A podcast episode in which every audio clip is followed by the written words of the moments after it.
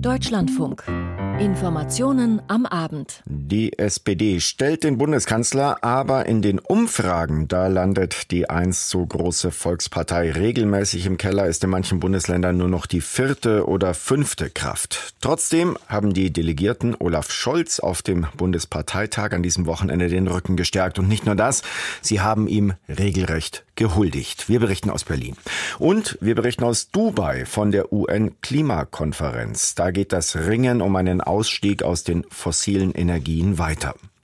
Aus dem Nahen Osten lesen und hören wir, dass sich wohl immer mehr Hamas-Terroristen ergeben sollen. Wir fragen nach bei unserem Korrespondenten.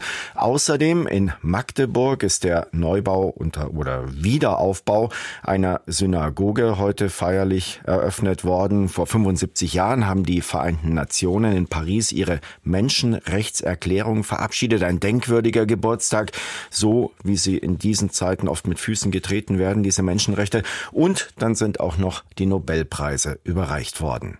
Ich bin Tobias Ullmeier. Guten Abend. Die SPD, sie kämpft gegen ihre nachlassende Popularität. Die Ampel hat sie ausgebremst. Jetzt beim Bundesparteitag in Berlin hat man sich auf die Grundwerte der Partei eingeschworen. Umverteilung von Reich nach Arm, keine Kürzungen im Sozialbereich, dazu ein Wechsel der Bildungspolitik. Frank Kapellan. Wenn sich ein potenzieller Kanzlerkandidat der CDU eine starke SPD wünscht, dann sagt das viel über den Zustand der Kanzlerpartei aus. Starke Volksparteien waren immer in der Lage, stabile Regierungen zu bilden, meint heute Hendrik Wüst, Regierungschef in Düsseldorf in einem Interview. Da steht jetzt durch die Schwäche der SPD in einer Art und Weise in Frage, wie wir es bislang nicht kannten. Von solchen Beileidsbekundungen wollen die Genossen nichts wissen. Die Sozialdemokraten wollen wollen wieder in die Offensive kommen, etwa in der Bildungspolitik. Wieder ein PISA-Schock, wieder die Gefahr, dass sich nichts ändert, fürchtet Parteichefin Saskia Esken. Ich bin nicht mehr bereit hinzunehmen, dass in diesem reichen Land für unser wichtigstes Gut, für die Köpfe der Kinder und ihre Bildung kein Geld da sein soll. Den Kita-Ausbau fördern, schon in den Grundschulen digitale Kompetenz vermitteln, mehr Lehrer ausbilden. Eine Kommission von Bund, Ländern und Kommunen soll all das koordinieren. Mit Deutschland packt Bildung wird das Ganze überschrieben. Ihre Forderung nach einem Sondervermögen Bildung in Höhe von 100 Milliarden Euro wiederholt Saskia Eske nicht mehr. Nur so viel. Wir wollen umverteilen, aber wir wollen auch mehr einnehmen. Bildung ist die beste und wichtigste Investition in unsere Zukunft. Insbesondere eine Reform der Erbschaftssteuer soll viel Geld einbringen. Bei der Einkommensteuer wollen die Sozialdemokraten die oberen fünf Prozent der Bestverdienenden stärker belasten. Darüber besteht große Einigkeit in der Migrationspolitik. Dagegen gibt es scharfe Kontroversen. Endlich in großem Stil abschieben. Diese Kanzlerforderung hat vor allem die Jusos aufgebracht. Olaf Scholz wiederholt sie auf dem Parteitag Bundestag nicht, erhält aber Rückendeckung von Stefan Weil, dem Ministerpräsidenten aus Niedersachsen. Wer in Deutschland kein Schutzrecht hat, der wird auch nicht bei uns bleiben können. Das, liebe Genossinnen und Genossen, ist wirklich eine Erwartung, die meines Erachtens zu Recht ganz, ganz viele Bürgerinnen und Bürger in unserem Staat haben. Andererseits will die SPD den Familiennachzug erleichtern, insbesondere für Flüchtlinge aus Syrien. Ein Vorstoß der Jusos zur Abschaffung der Grenzschutzagentur Frontex findet keine Mehrheit. Allerdings bekennen sich die Sozialdemokraten klar zur privaten Seenotrettung. Die ist nötig, weil die Mittelmeeranrainer nichts gegen das Sterben an den Küsten tun, meint Generalsekretär Kevin Kühnert. Deshalb sammeln Menschen in Deutschland Spenden. Deshalb geben sie ihren Jahresurlaub drauf, um dort anderen zu helfen. Kevin Kühnert wird wieder einmal zum heimlichen Star dieses Parteitages. 92 Prozent der Delegierten wählen ihn wieder. Andere werden abgestraft. Michael Roth, Vorsitzender des Auswärtigen Ausschusses im Bundestag, ist nicht mehr im SPD-Parteivorstand. Offenbar hat sein lautstarker Ruf nach Waffen für die Ukraine für Unmut gesorgt gesorgt. Nach dem Scheitern im ersten Wahlgang zieht Roth seine Kandidatur zurück. Demonstrative Rückendeckung erhält dagegen der Bundeskanzler Olaf Scholz, findet diesmal den richtigen Ton. Es wird keinen Abbau des Sozialstaats in Deutschland geben. Gestern hatte er diese rote Linie für die Haushaltsgespräche ausgegeben. Stehend wird ihm applaudiert. Am Abend verhandelt er wieder mit Robert Habeck und Christian Lindner. Und da macht sich dann doch Ärger über den Kanzler Luft. Mareike Engel, Jungsozialistin aus Sachsen, fürchtet den Absturz der Sozialdemokratie, weil Olaf Scholz Führung vermissen lasse. Du bist verantwortlich, dass in Fragen, die ein Kanzler zu entscheiden hat, deine Kollegen Lindner und Habeck befragt werden. Wenn du als Kanzler nicht im Namen der Sozialdemokratie überzeugen kannst, dann werden wir im nächsten Jahr scheitern. Andere Delegierte fordern Scholz dazu auf, besser und mehr zu kommunizieren. Es ist eben nicht nur Christdemokrat Hendrik Wüst, der sich Sorgen um den Zustand der SPD macht. Zwei Tage läuft sie noch, die Weltklimakonferenz in Dubai, so ist zumindest der Plan. Spätestens dann soll ein Konsens hergestellt sein über einen globalen Ausstieg aus der Nutzung fossiler Energien. Allerdings müssen dazu noch ein paar Länder überzeugt werden und auch große, mächtige Unternehmen, die viel Geld mit Gas, Öl und Kohle verdienen. Für uns beim COP28 Georg Ehring. Beschließt die Klimakonferenz den Ausstieg aus fossilen Energiequellen? Auf diese Frage konzentrieren sich die Verhandlungen in Dubai und langsam drängt die Zeit. Noch zwei Tage sind angesetzt. Konferenzpräsident Ahmed Al-Jaber aus den Vereinigten Arabischen Emiraten drückt aufs Tempo. Die Uhr tickt und ich bin sicher, dass Sie es alle hören können. Genau wie ich es auch hören kann. Unter seiner Leitung beraten die Ministerinnen und Minister, wie ein Abschlusstext aussehen kann, auf den sich am Ende alle Staaten einigen. Wir haben eine einmalige Gelegenheit. Wir können ein Ergebnis liefern, das auf der Wissenschaft basiert, von ihr geleitet und ausgestattet wird und das die 1,5 Grad in Reichweite hält und das dabei helfen wird, unsere Wirtschaftsweise für die nächsten Generationen zu verändern. In einer von Al-Jaber zusammengerufenen Gesprächsrunde auf Ministerebene gab es große Zustimmung zu der Forderung, in Dubai das Ende des Zeitalters der fossilen Energien festzuschreiben. Die OPEC, die Organisation Erdöl exportierender Länder, hält dagegen. Allerdings stehen anscheinend nicht alle Mitglieder hinter der harten Linie, die das Ölkartell vorgibt.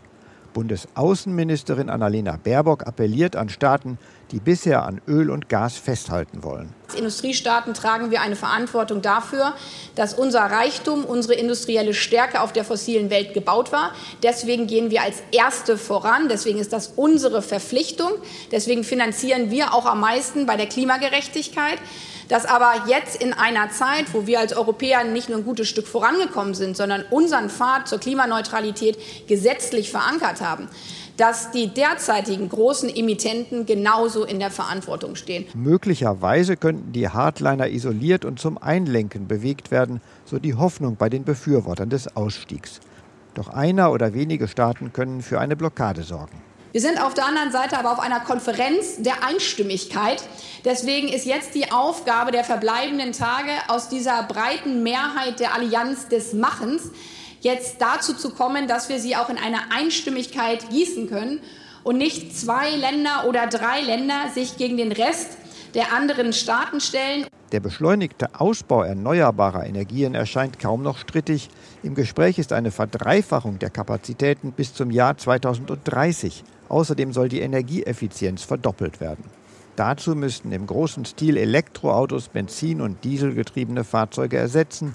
Öl- und Gasheizungen müssten durch effizientere Technologien ersetzt werden, etwa durch die Wärmepumpe. Ärmere Länder pochen vor allem auf Hilfen, um die Wende auch finanziell stemmen zu können.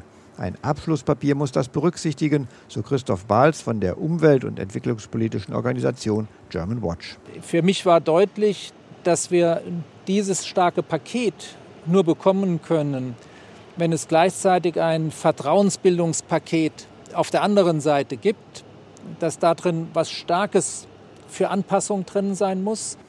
Gerade bei der Anpassung an eine wärmere Welt ist der Finanzbedarf groß und die Zahlungsbereitschaft der Industrieländer ist bisher gering. Bei Umweltorganisationen wächst in diesen Tagen eine Zuversicht und Erwartung wie selten bei einer Klimakonferenz. Kaiser Kosonen von Greenpeace International. Wo stehen wir drei Tage vor dem Abschluss beim Auslaufen der Nutzung fossiler Energien? Ich würde sagen, dass wir kurz davor sind, hier in die Geschichtsbücher einzugehen. Die Verhandlungen könnten sich allerdings noch lange hinziehen. Konferenzpräsident Al-Jaber würde gern planmäßig am Dienstagabend fertig werden. Es wäre der achte Jahrestag des Pariser Klimaabkommens. Doch bisher sind fast alle UN-Klimakonferenzen in die Verlängerung gegangen. Und damit in den Nahen Osten zu unserem Korrespondenten Clemens Fehrenkotte in Tel Aviv. Herr Fehrenkotte, wir lesen heute von heftigen Kämpfen im südlichen Gazastreifen in und um die Stadt Khan Yunis. Vermuten die Israelis dort jetzt die Strippenzieher des Hamas-Terrors, zum Beispiel auch den Hamas-Führer Sinwar, der sich ja abgesetzt haben soll? Das ist mit Sicherheit eine der äh, strategischen Ziele, die die israelischen Streitkräfte gegenwärtig in Khan Yunis versuchen zu verfolgen. Die Bodenoperation im Süden geht ja schon seit mehreren Tagen und äh, vom Westen her sind in den vergangenen Tagen israelische Streitkräfte vorgerückt.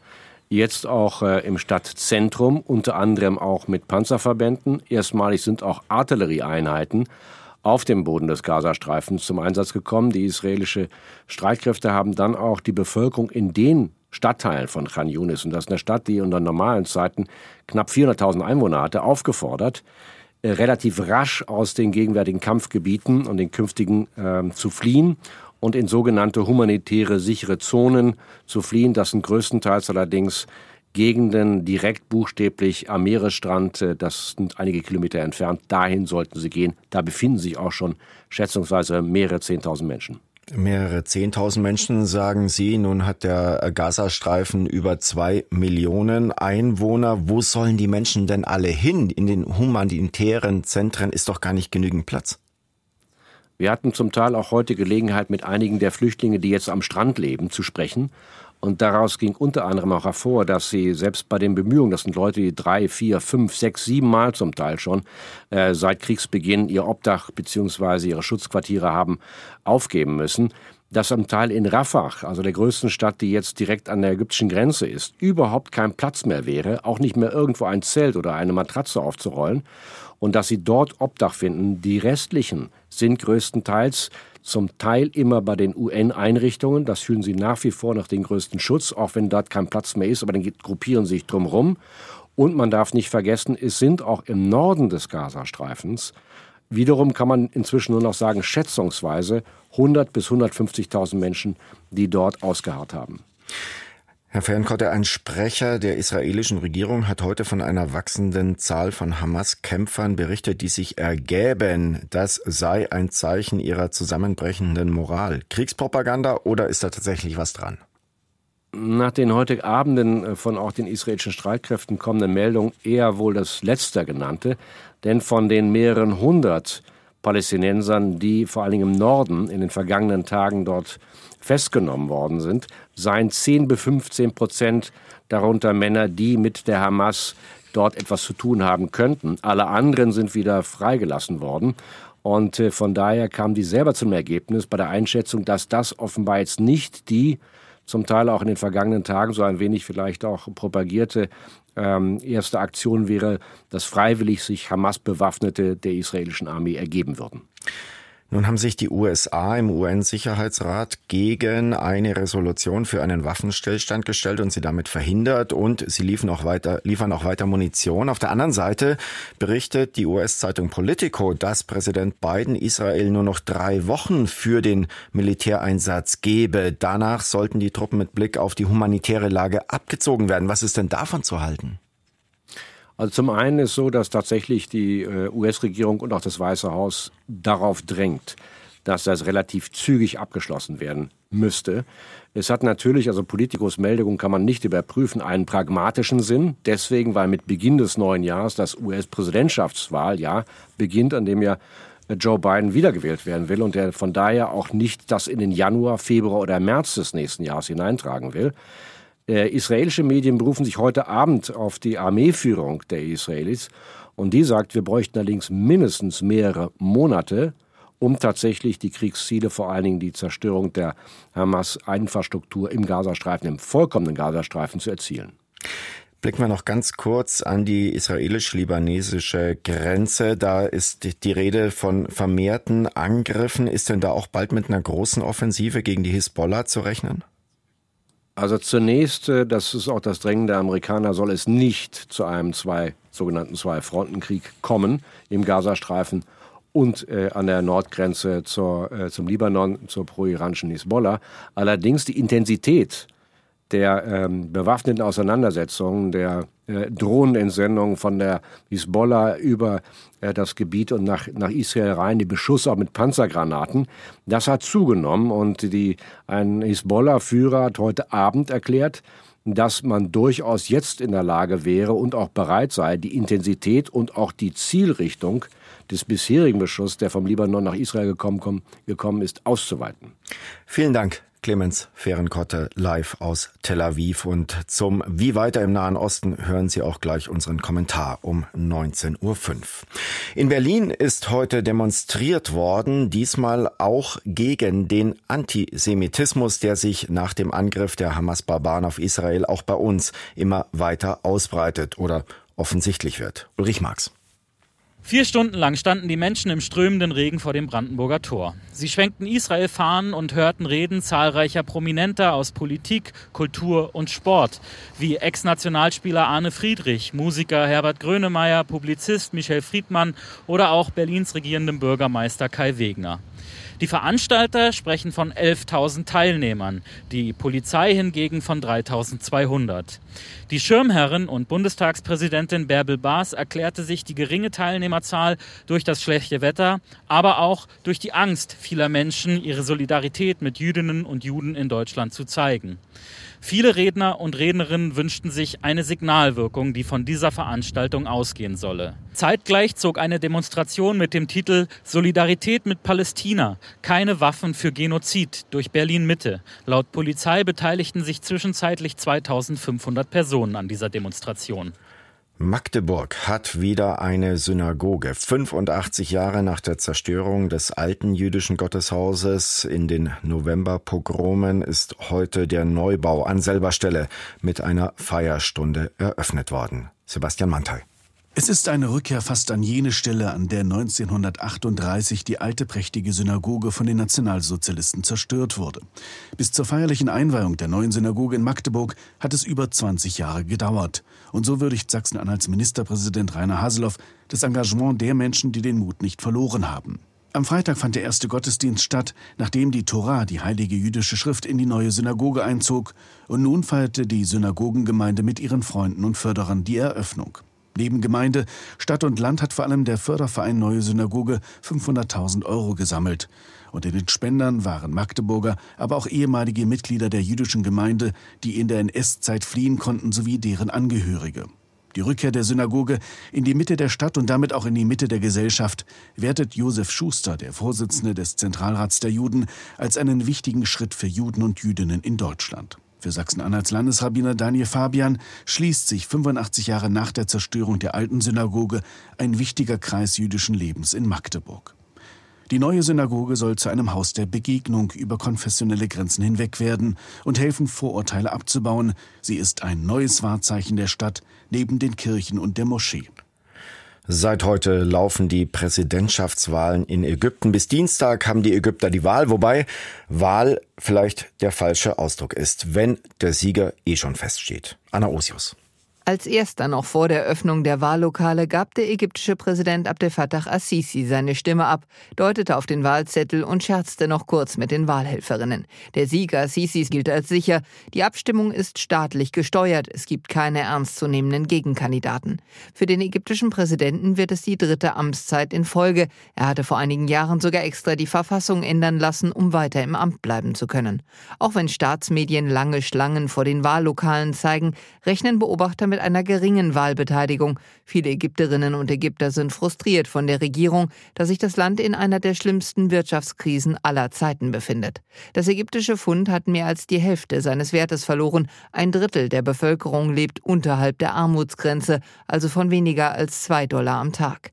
Die Presse- und Meinungsfreiheit in Ägypten gilt als stark eingeschränkt. Menschenrechtsorganisationen berichten, dass Zehntausende Regierungsgegner im Gefängnis sitzen. Dennoch gilt der ägyptische Präsident Präsident Assisi international als verlässlicher Partner und Ägypten als Ort der Stabilität. Auch Deutschland pflegt intensive Wirtschaftsbeziehungen zu Ägypten. Alle Menschen sind frei und gleich an Würde und Rechten geboren. Das ist Artikel 1 der Allgemeinen Erklärung der Menschenrechte, verabschiedet genau heute vor 75 Jahren von der UN-Vollversammlung in Paris. Klingt gut, aber in Anbetracht der Lage in so vielen Regionen der Erde gibt es wenig Anlass zum Feiern. Auch nicht beim UN-Hochkommissar für Menschenrechte, Volker Türk. Es ist natürlich schon so, dass wir den 75. Jahrestag der Allgemeinen Erklärung der Menschenrechte zu einer Zeit feiern, wo man sich schon die Frage stellen kann, ob es da viel zu feiern gibt. Sagt Volker Türk. Als Hochkommissar für Menschenrechte der Vereinten Nationen ist er zuständig für den Schutz und die Förderung der Menschenrechte auf der ganzen Welt was bekanntlich kaum gelingt. Weltweit gibt es so viele Konflikte wie nie seit dem Ende des Zweiten Weltkriegs schwerste Menschenrechtsverletzungen inklusive. Ich glaube, es ist schon wichtig, dass man sich gerade in so einer Zeit auch darauf besinnt, was die Menschenrechte an Werten darstellen, was für eine Kraft sie haben der Veränderungen und was sie auch in den letzten 75 Jahren bewirkt haben. Zwar ist die Allgemeine Erklärung der Menschenrechte vom 10. Dezember 1948 kein juristisch verbindliches Dokument, aber sie war die Basis für eine ganze Reihe internationaler Verträge, Einige ihrer Bestimmungen sind heute zwingendes Völkerrecht. Laut der Universal Rights Group, einem unabhängigen Genfer Think Tank, hat sich die Menschenrechtslage in der großen Mehrheit der UN-Mitgliedstaaten sogar kontinuierlich verbessert. Nur kriege das eben kaum jemand mit sagt Mark Lyman, Direktor der Universal Rights Group. Das ist nichts für fette Schlagzeilen. Es ist ein stiller Fortschritt. Kleine Veränderungen in Gesetzbüchern hier, dort, eine Fortbildung für Polizisten, wie sie Menschen verhören können, ohne sie zu foltern, oder die Gründung nationaler Menschenrechtsinstitutionen. Das sind keine Breaking News im Gegensatz zu den Kriegen im Sudan, in Äthiopien oder aktuell dem Nahostkrieg. Trotz kleiner Fortschritte ist sich die internationale Gemeinschaft aber keineswegs einig, wie die Menschenrechte zu interpretieren sind. Machtpolitische und andere Interessen der Staaten dominieren Debatten und Abstimmungen im UN-Menschenrechtsrat. So gelang es im vergangenen Jahr, China eine knappe Mehrheit der Mitgliedsländer auf seine Seite zu ziehen und verhinderte so eine Debatte über einen UN-Bericht zur Menschenrechtslage in der chinesischen Region Xinjiang. Westliche Diplomatinnen sprachen von einem schwarzen Tag für die Menschenrechte. Durch die wachsende Macht Chinas in der UNO verliert der Westen zurzeit oft Abstimmungen, sagt Mark Lyman. Aus westlicher Perspektive waren die vergangenen 18 Monate ein Rückschritt bei den Menschenrechten. China versucht im UN-Menschenrechtsrat ein Menschenrechtskonzept durchzusetzen, das vielen autoritären Staaten in den Kram passt. Sogenannte kollektive Rechte, etwa auf wirtschaftlichen Wohlstand, sollen danach mehr gelten als individuelle politische Freiheitsrechte. Und jedes Land solle je nach Kultur seine eigenen Menschenrechtswege gehen dürfen. 75 Jahre nach der Allgemeinen Erklärung der Menschenrechte ist aber auch klar, in der Welt von heute würde sich die internationale Staatengemeinschaft vermutlich nicht mehr auf universelle Menschenrechte einigen können. Wenn es jemals einen Zeitpunkt gab, die Hoffnung auf Menschenrechte für jeden Menschen wiederzubeleben, sagt Volker Türk, dann ist er jetzt. Katrin Hondel aus Genf. Und heute ist nicht nur der Geburtstag der Menschenrechtserklärung, sondern auch der Todestag von Alfred Nobel, der 127. übrigens. Und wie immer an diesem 10. Dezember sind heute die von ihm gestifteten Nobelpreise übergeben worden. Der für die Friedensbemühungen hat in diesem Jahr, wie so oft in letzter Zeit, die meiste Aufmerksamkeit auf sich gezogen. Sophie Donges. Ein Stuhl auf der Bühne blieb leer bei der Preisverleihung. Es war der Platz von Nages Mohammadi, die seit 2015 im Iran im Gefängnis sitzt. Die Preisträgerin des diesjährigen Friedensnobelpreises wurde von ihren Kindern vertreten. Sie nahm die Auszeichnung in Oslo entgegen. Die Frauenrechtlerin Mohammadi hatte eine Rede vorbereitet, die die Zwillinge für ihre Mutter hielten. Daran erinnerte Mohammadi an so wörtlich millionenstolze und widerstandsfähige iranische Frauen, die sich gegen Unterdrückung, Diskriminierung und Tyrannei aufgelehnt haben. Das norwegische Nobelkomitee begründete die Auszeichnung von Mohammadi damit, dass sie ihren Kampf gegen die Unterdrückung von Frauen und für Menschenrechte und die Freiheit aller fortsetze, und das selbst unter schwierigsten Bedingungen aus dem Gefängnis heraus. Die Nobelpreise werden traditionell am Todestag ihres Stifters Alfred Nobel verliehen. Unter den diesjährigen Preisträgern ist auch der Physiker Ferenc Krauss, der in Garching bei München lehrt. Der diesjährige Literaturnobelpreis geht an Jon Fosse aus Norwegen. Dotiert sind die Auszeichnungen mit 11 Millionen schwedischen Kronen, rund 980.000 Euro. Die Fußballprofis des VfB Stuttgart und von Bayer Leverkusen werden gestern Nachmittag feixend auf dem Sofa gesessen haben, als die Bayern auf die Mütze bekommen haben in Frankfurt. Heute sind die beiden Mannschaften aufeinander getroffen. Marina Schweizer aus unserer Sportredaktion. Genau, das heißt nämlich der erste gegen den dritten momentan in der Saison. Leverkusen gegen den VfB Stuttgart. Die Schwaben hätten ja die Chance gehabt, auf Platz zwei zu klettern, eben wegen dieses Patzers der Bayern. Aber am Ende gelang gegen Leverkusen nur ein Unentschieden. Detlef Lindner. Sie haben alles gegeben, die Stuttgarter und die Leverkusener bei dieser Punkteteilung vor begeisterten 55.000 Zuschauern. Eine überragende erste Halbzeit beendet der VfB Stuttgart schließlich nach 45 Minuten mit einem absolut verdienten 1 zu 0 dieser Führung. Leverkusen damit wirklich noch gut bedient, kam dann aber wirklich verändert mit mehr Ballbesitz, mehr Ballkontrolle in die zweite Halbzeit zurück. Wirtz mit dem schnellen 1 zu 1 Postentreffer Schaka. Da hätte Schlimmeres dem ausgepowerten VfB Stuttgart noch passieren können. Aber letztendlich konnte und wollte wohl Leverkusen nicht mehr. Und sie trennen sich die beiden Teams in einem hochklassigen Bundesligaspiel 1 zu 1 leistungsgerecht. Und im Abendspiel zwischen Köln und Mainz steht es zur Halbzeit 0 zu 0. Auch an der Tabellenspitze der zweiten Liga tut sich was. Holstein Kiel schließt nach dem 1 zu 0 gegen Düsseldorf mit dem erstplatzierten St. Pauli auf. Luise Kropf. Mal wieder machte Kiel ein richtig gutes Spiel und mal wieder machte Kiel dieses gute Spiel auswärts. Gegen Düsseldorf zeigte die Mannschaft vor allem in der ersten Halbzeit eine super Leistung. Die Führung von Louis Holtby unterstreicht den aktuellen Lauf, den Kiel hat.